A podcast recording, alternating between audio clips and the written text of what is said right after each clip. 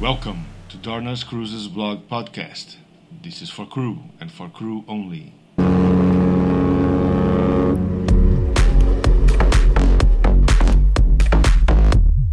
Hello, welcome everybody to Dornas Cruises Blog Podcast channel here on Spotify. This is Daniel Dornas for one more podcast, our podcast number four.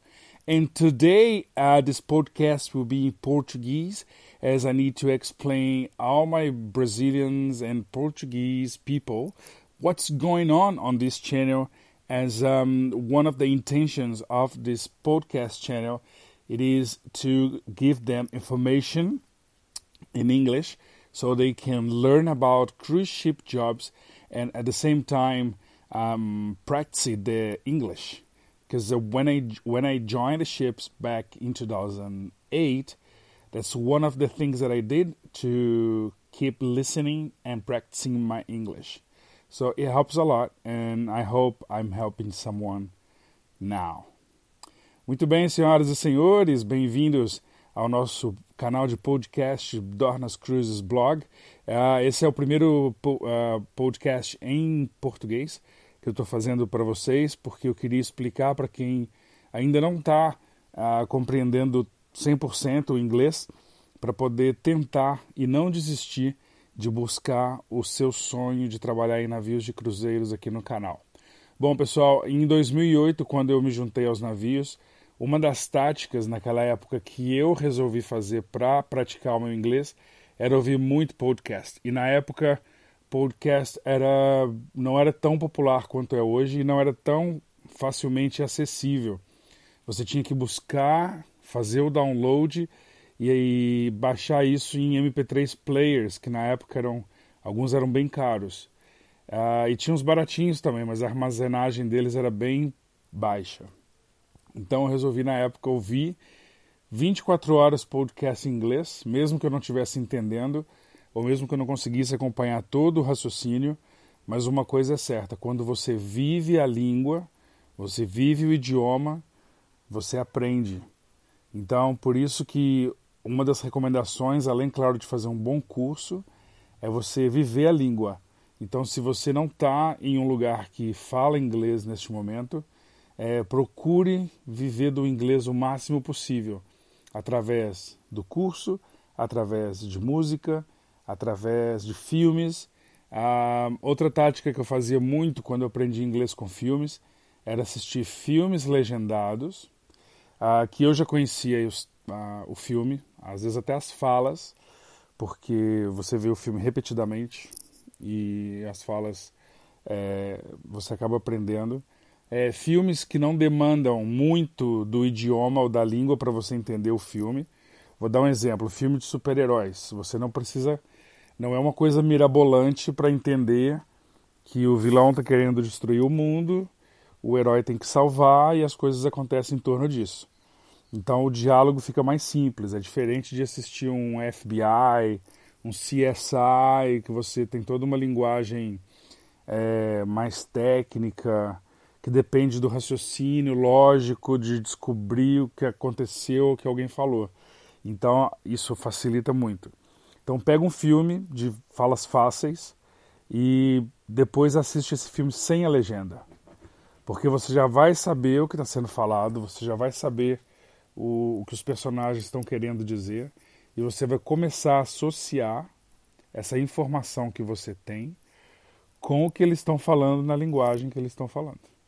Então isso ajuda bastante e interioriza o idioma você chega ao ponto de sonhar que está falando inglês. Isso é incrível. O dia que eu sonhei que eu estava falando inglês, eu acordei muito, muito feliz. E isso contribui muito para que você entenda o idioma. É, no podcast número 1 um aqui do canal, eu entrevistei um escocês. Então, ah, desculpa, um inglês. Me perdoa, cara. Uh, ele, é escocês, ele é inglês, mas vive na Escócia. E o inglês dele é bem difícil. É bem difícil de entender. Mas quando você vem para o navio, muitos passageiros são britânicos. E é, e é, talvez um dos sotaques mais difíceis de entender. Quanto mais ao norte do Reino Unido, na minha opinião e na opinião de alguns amigos, mais difícil é o sotaque de entender, porque a pronúncia, as pronúncias são diferentes, as maneiras de falar, de, de até da própria boca se mexer é bem diferente do inglês, por exemplo, é, da Flórida. Para mim, o inglês mais fácil de entender é dos nova-iorquinos, eu não sei porquê, mas eles têm uma maneira, um sotaque muito diferente. E às vezes você acha que não tem sotaque uh, diferente no inglês, mas gente, pensa no nosso sotaque. Pensa no sotaque carioca, mineiro, pernambucano, paulista, uh, do sul. São totalmente diferentes. Uh, dentro do próprio Brasil, ou de Portugal, por exemplo, tem regiões de Portugal que às vezes eu converso com português e tenho que ficar assim, tentando encaixar as palavras. É, dentro do Brasil mesmo, quantos sotaques diferentes nós temos e quantas expressões e palavras que cada região usa que a gente não sabe o que está falando, não sabe o que é. Então você tem que ir aprender e hoje a tecnologia facilita isso de maneira tão legal que ficou tão fácil até fazer uma tradução. Hoje tem aplicativos que mesmo offline você consegue traduzir é, e se comunicar através disso. Mas quando você vem para a profissão, quando você vem para a carreira, para o trabalho, você não pode ficar traduzindo o seu diálogo com pessoas que trabalham com você e passageiros com o aplicativo. Né? Você tem que saber o que está falando, você tem que saber o que eles estão falando com você. É, também, quando eu entrei no navio, eu tive uma situação que eu até descrevo no meu livro, no livro Todos a Bordo, que tem no Amazon e no Hotmart, é, de uma situação que eu passei com o primeiro passageiro que eu tive. Na época eu trabalhava no spa, então eu tinha clientes dentro do navio. É, eu passei três dias sem entender o que ele falava e eu só respondia yes, oh yes, oh my God, yes. E depois eu fui realmente falar para ele que eu não entendia nada que ele falava. E aí ele, graças a Deus, achou engraçado, a gente ficou amigo e ele passou a falar mais devagar, a me explicar expressões que eu não entendia e aquilo me ajudou bastante. Agora, conviver com a língua é, é fundamental. É, no meu primeiro período na Inglaterra, eu tinha treinamentos de 8 da manhã à meia-noite, com uma hora para almoçar e uma hora para jantar. Nesse período inteiro, não se falava português. Mesmo com amigos ah, que eu tinha lá do Brasil, a gente não falava português nem no quarto, que era para a gente poder realmente é, interiorizar o idioma. Então, isso facilitou muito. Foram seis semanas nesse, nesse esquema. E hoje, imagine quem tem a chance de fazer isso. Talvez agora é possível fazer isso na quarentena, nesse momento que o podcast está gravado. A gente está em torno aí dos 100 dias de quarentena. É possível se dedicar, mas quem é que se dedica mais de 12 horas por dia a estudar um idioma? É difícil. Então, quanto mais contato você tiver com a língua das mais variadas formas de expressão e de tecnologias e de mídias, mais rápido vai ser o seu aprendizado. Não se limite a aprender inglês treinando uma hora por dia. Se você fizer isso, você não vai aprender e quando chegar no navio você não vai conseguir se virar.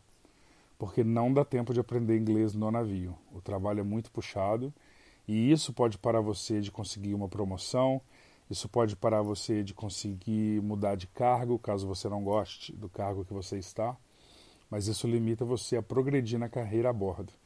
E tudo que a gente quer quando chega a bordo é subir de posição, porque quanto mais alto o seu ranking no navio, mais benefícios você tem. Por outro lado, mais responsabilidades também. Ah, então você consegue uma cabine sozinho, um salário melhor, uma, um contrato menor e esses benefícios todos vêm acompanhados de mais trabalho, mais responsabilidade, mas que são pagos proporcionalmente. Mais responsabilidade, mais dinheiro. E menos tempo para aproveitar a cabine sozinho, é uma realidade também. Mas para quem já está em navio sabe que a realidade da privacidade faz muita diferença porque você não ter que dividir o seu espaço do momento que você descansa do trabalho com alguém ajuda muito a refrescar para o dia seguinte. Então, ter sua própria cabine faz toda a diferença no navio. E tudo isso, gente, vem acompanhado de muito estudo, muito esforço e muito trabalho. Por isso que o inglês é fundamental para que você consiga entrar no navio e conseguir promoções a bordo. Não menospreze o, a importância de melhorar o seu inglês dentro do navio, dentro da profissão. Então, por isso, eu digo a vocês: escutem os podcasts mais de uma vez, uma, duas, três, quatro, até que você consiga ouvi-lo como se estivesse ouvindo português, sem precisar se esforçar para entender o que está sendo falado. Tá bom? Essa é a dica hoje do nosso canal podcast. É, logo depois deste podcast vai entrar a entrevista do Javier, que é do Uruguai, o nosso controlador financeiro. Ele vai falar da carreira dele e também dos, uh, dos desafios de trabalhar a bordo. Ele que teve uma carreira muito bacana, começou como assistente de garçom e chegou ao posto máximo da carreira financeira no, uh, no departamento financeiro do navio a bordo da Royal Caribbean, que é o cargo de uh, controlador financeiro, que controla todo o fluxo de dinheiro a bordo, desde os passageiros, o cassino, o pagamento, é tudo na responsabilidade dele. Então se liga no podcast que ele vai entrar logo depois desse aqui, aqui no Dornas Cruises Blog Podcast Channel. Eu sou Daniel Dornas, muito obrigado pela sua companhia e volte a escutar os podcasts anteriores com a entrevista com o diretor de Cruzeiro Curry e depois com o nosso diretor de marketing e vendas, Fábio Lombardi. Logo depois desse também teve o, o podcast do STCW e esse podcast lembrando a você e pedindo você para não desistir de aprender, porque não é fácil, mas você chega lá. E eu acredito em você, tá bom? Continue firme e forte e confira o nosso canal no YouTube, Dornas Cruises, tem vários vídeos engraçados, tem a minha participação no Fantástico e muitos vídeos novos falando de carreira, profissão e situações de navio estão por vir. Muito obrigado, gente. Fiquem com Deus. É hora de zarpar, puxar a âncora e a gente se vê pelos canais Dornas Cruises. Tchau, tchau.